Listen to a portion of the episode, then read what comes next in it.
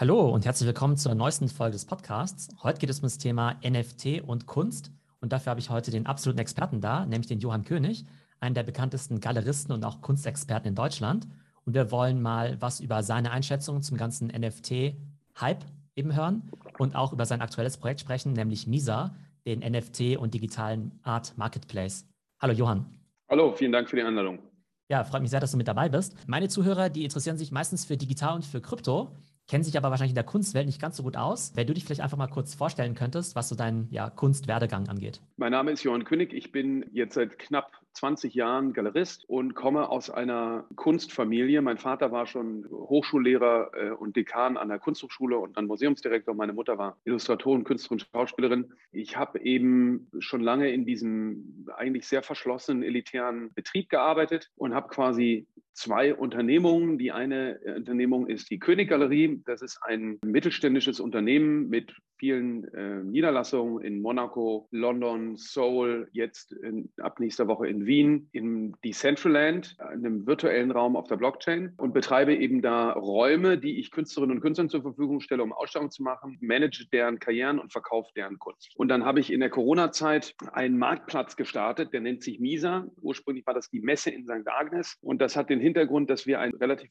große äh, Galerie haben in Berlin in einer ehemaligen Kirche, der St. Agnes Kirche. Und als die ganzen Messen gecancelt, verschoben wurden, haben wir uns gefragt, warum nutzen wir eigentlich nicht unsere äh, Situation, laden andere Kolleginnen, also andere Galeristinnen und Galeristen ein, als Sammlerinnen und Sammler und Künstlerinnen und Künstler und bieten deren Kunstwerke feil, also aus dem Primärmarkt und aus dem Sekundärmarkt und waren relativ früh auch verrückterweise passend zum Lockdown fertig mit unserer digitalen Ausstellungsfläche, die man über den App Store runterladen kann unter der App Königgalerie und hatten dann eben auch die Galerie in Decentraland und haben dann dieser Logik folgend das auch für Misa umgesetzt und haben eben jetzt einen Marktplatz gebaut, wo man Kunst kaufen kann aus dem Primär- und Sekundärmarkt von jungen und etablierten Künstlerinnen und Künstlern und eben auch NFTs. Und das Besondere bei uns ist, das hat in der Form so äh, auch noch niemand gemacht oder geschafft, ist, dass man die NFTs direkt kaufen kann mit Fiat Payment, also das heißt per Kreditkarte, per PayPal oder sogar per Überweisung kaufen kann. Und wir stellen dann nach der Transaktion, bekommt man einen Link und da hat man dann den Zugang zu seiner Wallet. Und wir sind jetzt in den finalen Abschlussregulierungen, das ist eben alles nicht ganz unkompliziert, dass wir in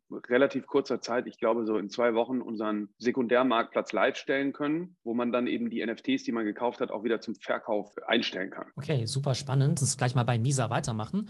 Und zwar die Tatsache, dass man da jetzt in Euro bezahlt, also in Fiat und jetzt nicht in, was nicht, Ethereum zum Beispiel. Man auch. Wie, wie habt ihr diese Entscheidung getroffen? Also wir haben eine Ausstellung gemacht, die Annika Meyer und ich. Die Annika Meyer ist eine Digitalkunstexpertin und wir haben eine Ausstellung gemacht, die hieß The Artist is Online mit Malerei und Skulptur im realen wie im digitalen Raum und haben dort dann ein, eine Auktion veranstaltet auf OpenSea, die auch ziemlich gut lief, somit, ich glaube, so 25 Losen oder sowas und die wurden auch alle verkauft. Und es war aber so, dass wir gemerkt haben, dass die Hürde für klassische Kunstmarktteilnehmerinnen und Teilnehmer sehr schwierig war. Also weil zu dem Zeitpunkt, jetzt kann man ja bei OpenSea mit Kreditkarte Krypto kaufen und dann mit dem Krypto äh, NFTs kaufen. Aber der Prozess ist doch sehr komplex und wir gemerkt haben, wir wollen diese beiden Welten miteinander ver verbinden. Ja, wir glauben, NFT, also digitale Kunst auf NFT-Basis gehört neben Malerei und Skulptur. Um da diesem klassischen Kunstmarkt offen zu stehen, muss man einfacher in der Bezahlungsannahme sein. Und umgekehrt wollen wir eben die Kryptowelt in die klassische Kunstwelt holen und wollen deshalb keinen isolierten weiteren NFT-Ghetto-Marktplatz äh, zur Verfügung stellen, sondern glauben, dass wenn man eben einen Erwin Wurm-NFT sich anschauen und kaufen kann, daneben auch Fotografie oder Skulptur im selben Kontext und im selben Shop, sage ich mal, was es ja ist, sehen kann, dass das Mehrwerte bringt für beide Community. Bei diesem äh, Erwin Wurm äh, dann habe ich auch mit einer Freundin teilgenommen und wir haben das dann gemeinsam auch per Kreditkarte gekauft. Das ging dann schon sehr, sehr einfach und war sehr komfortabel. Von daher kann ich mir sehr gut vorstellen, dass man damit dann eben auch sozusagen nicht Krypto-Natives dann eben auch ähm, erreichen kann. Was du erwähnt hast, bei OpenSea ist der Vorgang ja eher, ich muss mir auf Coinbase irgendwie Ethereum kaufen, muss das Ethereum in die Metamask-Wallet schicken, muss dann eben OpenSea mit Metamask irgendwie verbinden und kaufe dann das äh, NFT, was ich dann eben in meine Wallet dann eben reinlege. Ist natürlich schon ist sogar komplizierter. Noch noch sogar einen Schritt mehr. Du musstest ETH auch noch in WETH wechseln, also Genau. in den Stablecoin von, von OpenSea. Und das war eben so, dass ich selber da ausgestiegen bin und dass die Linda, die da sehr äh, firm ist, für uns dann gemacht hat. Das Problem ist ja auch, wenn du, vieles läuft da ja über den Auktionsmechanismus und du kannst nur bieten, wenn du die Coins in der Wallet hast. Ja, also nehmen wir mal an, du willst auf irgendwas bieten für 5 ETH bis 5 ETH und wechselst bis 5 ETH und dann geht das Ding aber auf 6 ETH, du hast aber nur 5 ETH, dann kannst du nicht mehr bieten. Es gibt eben keinen Credit. Oder umgekehrt, du sagst, du wechselst äh, 5 ETH und kaufst was für ein ETH, hast 4 ETH übrig, die brauchst du vielleicht gar nicht. Ja, und dann geht der Kurs hoch und runter. Das hat alles Vor- und Nachteile. Deshalb ist es für uns natürlich total wichtig. Wir nehmen auch ETH und Bitcoin. Damit kann man bei uns auch bezahlen. Aber wichtig ist diesen einfachen Zugang. Es ist aber ein Wahnsinnsbetrieb, weil wir jetzt eben dann auch gemerkt haben, wenn wir einen Zweitmarkt zur Verfügung stellen, ist der reguliert. Da braucht man ein Haftungsdach und das haben wir jetzt Gott sei Dank gelöst. Und deshalb versuchen wir eben über Misa eigentlich so eine Art wie eine Super-App zu schaffen, die Teilnahme an dem Kunstmarkt niedrigschwellig allen ermöglicht. Und um dieser Logik treu zu bleiben, wollen wir jetzt auch Blue-Chip-Positionen, also sehr äh, stabile Werte von etablierten Künstlerinnen und Künstlern, die eben durchaus schnell sechsstellig sind, in fraktionalisierter Teilhabe anbieten. Das ist dann auch, da muss man eben ein bisschen aufpassen in der Kommunikation, das ist auch auf NFT-Basis, wobei dann die fraktionalisierten Token, die sind nicht mehr non-fungible, sondern die sind fungibel. Man hat dann ein Hundertstel und welches Hundertstel man hat, ist dann egal. Daran arbeiten wir jetzt, um das eben noch zu erweitern, um eben den Kunstmarkt aus dem ich sozusagen nativ komme. Das ist die Mission der Galerie schon, schon jeher und beziehungsweise meiner unternehmerischen Tätigkeit, die einer breiten Öffentlichkeit äh, zugänglich zu machen. Genau, du hast ein paar spannende Themen erwähnt. Ähm, auf das Thema Fraktionalisierung will ich gleich auch noch eingehen. Aber wenn man jetzt über erstmal NFT-Marktplätze spricht, dann kennt man ja vielleicht sowas wie Nifty Gateway, die ja eine sehr starke Kuratierungsfunktion haben, wo dann eben auch neue Projekte gelauncht werden. Man kennt eben OpenSea, wo so ziemlich alles gehandelt wird, was dann eher so der Secondary-Marktplatz ist. Wie würdest du dich zwischen den beiden einsortieren? Äh, Ich würde sagen, dass wir ein kuratierter Marktplatz sind, der aus der Kunst kommend selektiert. Also wir haben viele Digitalkünstler, die in ihrer Szene eine hohe äh, Anerkennung und Relevanz haben, sind aber eben aus der bildenden Kunst heraus motiviert. Und als Abgrenzung zur Königgalerie, da vertreten wir so rund 40 international arbeitende Künstlerinnen und Künstler, unserer Meinung nach die Besten in ihrem Feld. Und Misa ist eben deutlich breiter aufgestellt, aber immer noch sehr klar kuratiert und äh, selektiert. Und wir konzentrieren uns aber nur auf Kunst. Ja, also wir fangen jetzt nicht an, irgendwelche Collectibles zu handeln oder zu fraktionalisieren. Das Ganze findet auf der Flow-Blockchain statt. Das sind die Betreiber von NBA Topshots und äh, CryptoKitties. Das würden wir jetzt zum Beispiel nicht unter Kunst sehen. Also euer Marktplatz läuft auf Flow statt, oder? Unser Marktplatz läuft auf Flow, genau. Okay, ja. Ist für uns auch deshalb sehr wichtig gewesen, diesen Weg zu gehen, weil Flow ist eine Proof-of-Stake-Blockchain. Also es gibt ja Proof-of-Work, was Ethereum ist und Proof-of-Stake. Und der Energieverbrauch, das ist ja ein Thema, was uns alle beschäftigt, aber natürlich auch die Kunstwelt im Allgemeinen. Da gibt es auch viel Kritik aus der Kunstwelt an dieser NFT-Szene, die vielleicht auch ein bisschen anders motiviert ist. Aber eine Transaktion auf Flow äh, ist so viel wie ein Twitter-Post im Energieverbrauch. Würdest du sagen, dass es der digitalen Kunstszene eigentlich relativ egal ist, ob die Kunst jetzt auf Ethereum, Solana oder Flow ist? Oder würde man schon sagen, hey, Blue Chip Kunst ist eher auf der einen Blockchain und der Massenmarkt ist eher auf der anderen Blockchain? Naja, diese großen Massentitel, ne, wie NBA Topshots und äh, CryptoKitties sind ja auf Flow. Das Problem bei Ethereum ist, dass man ja in Competition ist mit DeFi. Daher diese Gebühren so hoch sind für die Gas-Fees. Bei uns gibt es gar keine Gas-Fees. Die werden von Flow gecovert. Kosten sind ja auch Ressourcen. Ja? Also wenn ich eben für die Transaktion von einem NFT 100 Dollar bezahlen muss, dann fehlen mir diese 100 Dollar als Ressource auch wieder woanders und es verbraucht natürlich extrem viel Strom. Jetzt bist du ja schon ganz lange so in der Kunstszene unterwegs. Das Thema NFT, ist es jetzt quasi omnipräsent und jeder spricht drüber oder gibt es immer noch viele Vorbehalte und Fragen? Wie schätzt du das ein? Ja, es ist sehr amüsant. Neulich war eine Journalistin hier vom Tagesspiegel, die reinkam im Rahmen dieser Ausstellung und sagte, ja, wo sind denn jetzt hier die NFTs? Ist noch so ein bisschen ein Missverständnis, glaube ich, gibt, für was NFT eigentlich steht. Das meinte ich ja auch vorhin, die Fraktionalisierung läuft ja auch auf NFT-Basis, beziehungsweise es wird eben, sage ich mal, ein Gemälde, hier zum Beispiel, der, das ist ein Bild, mit dem wir starten wollen. Das ist ein Gemälde von Albert Oehlen, das ist ein sehr renommierter deutscher Maler und so ein Bild hier liegt so bei 700.000 Euro. Davon wird dann eben ein NFT-Token erzeugt. Das wird tatsächlich nach aktuellem Stand auf der Polygon äh, Sidechain abgebildet und wird dann eben fraktionalisiert. Das sind ja dann keine NFTs mehr. Ne? Viele glauben halt, wenn sie NFT hören, denken sie an Digitalkunst. Im Prinzip ist ja NFT die Registratur von dem dahinterliegenden Asset oder dem hinterliegenden Inhalt. Und ich glaube, dass wir da wirklich erst am Anfang sind. Im Moment ist es so, man kauft das NFT und sobald der Marktplatz freigeschaltet ist, kann man es einfach wieder verkaufen. Aber wir wollen dann zum Beispiel mit solchen Sachen experimentieren wie einem Floor Price, also das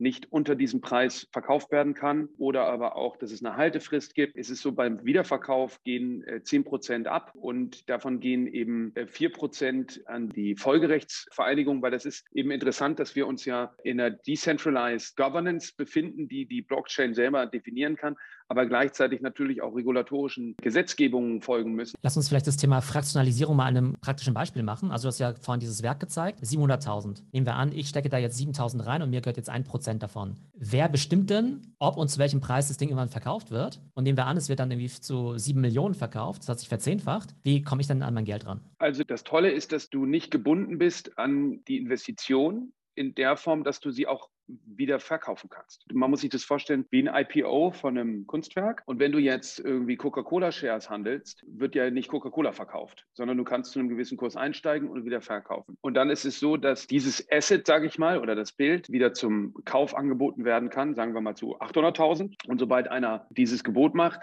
werden die Eigentümer je nachdem, was es für Gebühren gibt, Verwahrung und Bereitstellung und so weiter, werden die ausbezahlt und dann ist die Sache durch. Oder es werden Gebote eingereicht. Aber wenn jetzt 60 Prozent dafür stimmen, dass es verkauft werden soll zu einem Preis X, ich da aber nicht mitmachen möchte, muss ich dann aber trotzdem mitverkaufen, oder? Dann bist du rausgenommen. Also es ist, je nachdem, äh, wie die Gewichtung ist, geht man dann eben mit. Also im Prinzip muss man sich das vorstellen, genauso wie bei einem Unternehmen, was man von der Börse nimmt. Dann muss man den Aktionären eben eine Prämie auf, auf ihren Wert zahlen, um äh, das möglich zu machen. Das Thema Fraktionalisierung, dem bin ich insofern schon mal begegnet, als dass diese Krypto-Punks ja relativ teuer sind und da tun sich jetzt eben auch Gruppen zusammen, um halt so einen Krypto-Punk zu kaufen. Der kostet dann, also nicht, 2 Millionen Dollar.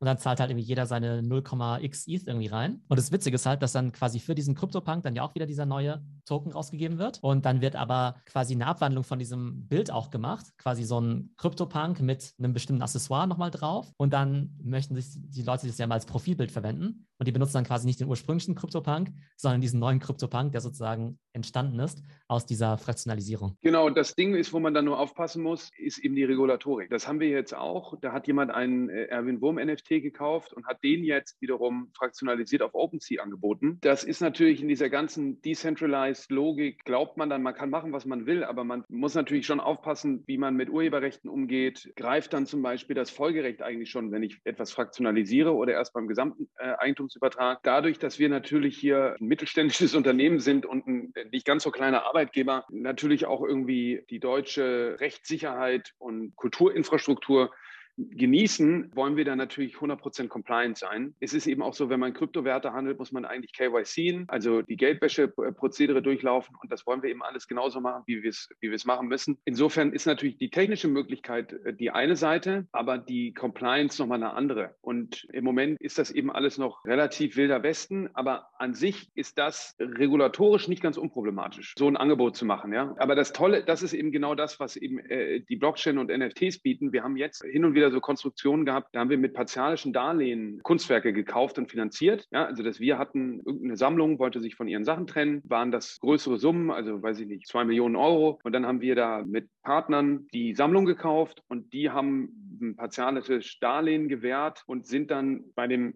Verkauf wieder mit dem Gewinn beteiligt. Das kann man aber ja nur machen mit Leuten, die man äh, gut kennt und wo man eine Geschäftsbeziehung hat, weil ansonsten, wenn du und ich jetzt einen Kryptopunk kaufen, dann bilden wir damit eine GBR und müssen eigentlich rein theoretisch für diese GBR wieder eine Steuererklärung machen. Und das ist eben auch genau das Problem an diesen SPVs, an diesen Special Purpose Vehicles, also irgendeine Gesellschaft, die dann ein Asset kauft, so machen das eben Masterworks oder so oder Finexity, ein Unternehmen, dessen Zweck es ist, dieses Asset zu haben. Und das erzeugt natürlich gigantische Kosten, weil die brauchen einen Director, die brauchen Steuerberatung, die brauchen, die müssen Jahresabschlüsse machen und so weiter. Und das geht ja alles von der Rendite ab. Und deshalb ist das so charmant über die Tokenization. Jetzt, wo ich dich als äh, Kunstexperten da habe, möchte ich gerne deine Einschätzung hören zu drei Sachen, die mir aus der NFT-Szene so in Erinnerung geblieben sind in der letzten Zeit.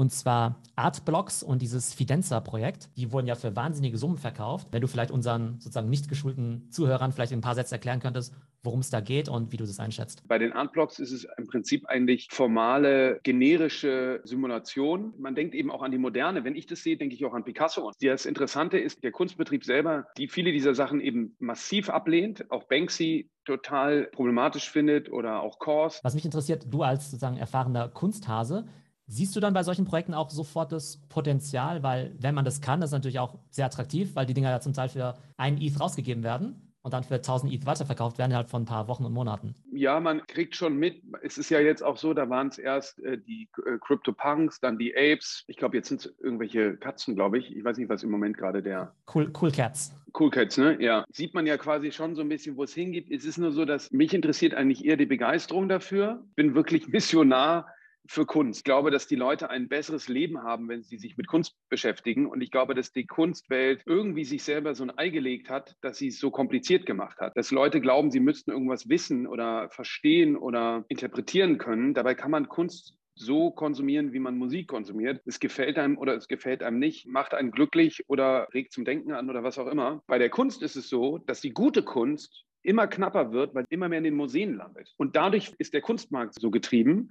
Es wird eben immer ein, ein, knapperes Gut und immer weniger an Leuten zugänglich. Und deshalb will ich das Fraktionalisieren machen, weil ich glaube, dass wenn du jetzt beteiligt sein kannst an einem Gerhard Richter Bild und das Sinn macht in deiner Altersvorsorge und deinem Investmentmix, ja, dann hast du eine andere Verbindung dazu. Weil ich weiß das von mir selber, als ich angefangen habe, Aktien zu kaufen, habe ich mich anders für die Politik äh, interessiert. Und ich glaube, dass das eben ein sehr wichtiger Schlüssel sein kann, um eine große, äh, auch jüngere Öffentlichkeit teilhaben zu lassen und nicht nur als Museumsbesucher oder Galeriebesucherin, sondern auch reflektierter finanzieller Teilhaber. Gerade bei jüngeren Generationen, ob das jetzt Y oder Z ist, die finden auf jeden Fall einen deutlich einfacheren Zugang, eben auch über digitale Kunst und NFTs als über den klassischen Kunstmarkt. Jetzt haben wir in den vergangenen Wochen ja gesehen, CryptoPunks und Board Apes eben bei Christie's, bei Sotheby's für große Summen versteigert, 100 Affen für 24 Millionen. Ist das für dich Kunst oder ist das Collectibles? Glaubst du eigentlich, dass traditionelle Kunstsammler sich auch sowas kaufen oder sind es am Ende doch nur irgendwelche Kryptotypen, die halt statt über OpenSea jetzt halt bei Sotheby's sich die Affen gekauft haben? Also haben normale Sammler Interesse an diesen NFTs oder ist es doch noch so eine eigene Bubble? Ja, das ist interessant. Ich habe ja auch einen Podcast, der heißt Was mit Kunst. Da hatte ich den Präsidenten von Christie's zu Gast, äh, ein Freund von mir, der Dirk Boll, wahnsinnig äh, eloquenter, diplomatischer äh, Redner. Und den habe ich das eben auch gefragt, weil die haben bei Christie's, das sind ja jahrhundertealte Unternehmen, die auch eine gewisse Kanonisierungsfunktion haben, ja, die durch ihr Angebot auch ein bisschen mitprägen, so wie wir das mit der Galerie tun. Wir haben ja eine Gatekeeper-Funktion, wenn du so willst. Und ich habe ihn auch gefragt, sag mal, was sagen denn deine Basquiat-Einlieferer oder Kunden dazu, dass du jetzt hier für Wishes verkaufst? Das ist dieser sehr charmante junge Autodidakt. Er hat da sehr diplomatisch eben gesagt, naja, die Leute wollen eigentlich immer nur ihren höchsten Preis haben und dass das neue Zielgruppenerschließungen sind und so weiter und so fort. Ich selber muss da sagen, ich ändere da dauernd meinen Blick drauf. Es ist schon Kunst und es ist natürlich auch Zeitgeist. Genau, also definitiv sind solche NFT-Käufe ja auch oft Marketingausgaben. Hat man ja gesehen, als Visa sich ja den CryptoPunk gekauft hat für 150.000. Mittlerweile wahrscheinlich auch schon wieder deutlich mehr wert, aber äh, die Werbewirkung war natürlich enorm. Oder letztens wurde ja auch ein Board Ape für drei Millionen verkauft, aber eben auch von so einer Krypto-Plattform, irgendwie The Sandbox, also wo es ja auch um so virtuelle Welten geht. Und da ist natürlich einerseits ein Asset, aber auch ein gutes Investment. Vielleicht noch zum Abschluss das ganze Thema so Metaverse. Du hast ja vorhin schon Decentraland auch erwähnt. Und bei NFTs ist es ja immer so das Ding, dass man sagt, hey, ich will vielleicht irgendwelche Avatare haben, um im Metaverse cool auszusehen. Gleichzeitig möchte ich aber auch digitale Gegenstände haben. Und jetzt gibt es ja mittlerweile ja auch schon digitale Galerien, wo dann eben digitale Kunst ausgestellt wird. Und die These dahinter ist ja so ein bisschen, wir bewegen uns jetzt so viel in der digitalen Welt und irgendwann ist digital mindestens genauso wichtig wie physisch. Und digitale Kunst, digitale Klamotten ist eigentlich genauso wertvoll wie das physische Pendant. Das ist ja gerade bei dir wieder relevant vielleicht, weil sich da auch die Frage stellt, Mensch, ist Kunst jetzt etwas, was auf einem physischen Canvas stattfindet oder was ich mir auf meinem iPhone jetzt irgendwie angucke? Wie siehst du dieses ganze Thema ja, Metaverse, Kunst, digitale Gegenstände? Ja, für uns ist es eben, wie ich vorhin sagte, ich verstehe mich als jemand, der Räume zur Verfügung stellt für Künstlerinnen und Künstler, dass die ihre Arbeiten da machen können und zeigen können und die in der Öffentlichkeit äh, gezeigt wird. Und deshalb, so sind wir in die Metaverse gekommen und auch in die App, weil wir wollten einen Raum zur Verfügung stellen für digitale Kunst, die nativ in ihrem richtigen Raum ist. Ja? Ich finde es uninteressant, ein äh, Kunstwerk zu scannen und dann digital in künstlichen Räumen zu projizieren. Das machen wir auch alles, ja, aber das finde ich nicht interessant, weil der Maler malt das Bild, damit ich es physisch erlebe. Der Digitalkünstler macht aber das Digitale, äh, eben wie der Manuel Rossner zum Beispiel, der realisiert das ja für den digitalen Raum. Deshalb unterscheiden wir da, finden eben in Decentraland spezielle Ausstellungen für den digitalen Raum statt, die nur dort sind und eben den digitalen Kontext brauchen. Und ich glaube, man, man darf nicht digital versus analog machen, sondern es muss eben beides sein. Vielleicht zum Abschluss noch, was ist denn so deine Vision oder die Ziele für MISA jetzt auch für die nächste Zeit? Und ähm, da ihr am Wachsen seid, gibt es da wahrscheinlich auch spannende Rollen, wo ihr vielleicht auch Support braucht, oder? Das ist sozusagen die Hauptmission gerade und auch alle, die dieses hören. Wir suchen nach Mitstreiterinnen und Mitstreitern, die äh, Lust haben, äh, uns dabei zu helfen, im Bereich E-Commerce das auszurollen. Und das, was wir jetzt machen mit MISA, das ist eben online und offline, weil wir haben saisonale Veranstaltungen, wo wir Bildhauerinnen, Malerinnen vorstellen. Das wollen wir eben internationalisieren. Und dann brauchen wir Leute aus dem Bereich Finanzen, Banking für die Fraktionalisierung von Kunstwerken, weil man da doch ganz schön viel zu tun hat mit BaFin äh, und solchen Fragen, Verwahrung und so. Das Interessante ist, dass es für uns wahnsinnig schwierig ist, aus unserem Kunstbereich Leute zu finden, die sich dafür begeistern, weil eben kunsthistorisches Hintergrund in eine andere Richtung geht und ganz viele aber immer glauben, sie müssten so wahnsinnig viel von Kunst verstehen. Dabei ist das überhaupt nicht so. Man muss nur das spannend finden. Jeder, der sich jetzt eben für Kunst interessiert oder speziell vielleicht auch für digitale Kunst und Krypto, der sich vielleicht sagt, Mensch, so äh, eine Mischung aus Nifty Gateway oder OpenSea und das vielleicht auch noch in Deutschland, finde ich eben ganz spannend. Der kann sich da auf jeden Fall an, an den Johann wenden. Wie kann man dich am besten erreichen? LinkedIn oder? Welcher Kanal ist Am besten johann.königgalerie.com mit zwei N und äh, sonst auf allen. Äh, LinkedIn finde ich ja wahnsinnig anstrengend zu verwalten. Hast du auch immer diese ganzen Ernährungsberater, die dir schreiben? ich, ich dachte nämlich schon, das liegt an meinem Body Mass Index, dass die nur mir schreiben. Dann per E-Mail und genau, vielen Dank für deine ähm, Einschätzung heute zum Kunstmarkt und ich bin mir sicher, dass dir. wir da in Kontakt bleiben werden, weil sich da wirklich viel in der Szene tut. Vielen Dank. Super. Alles klar. Ciao. Ciao.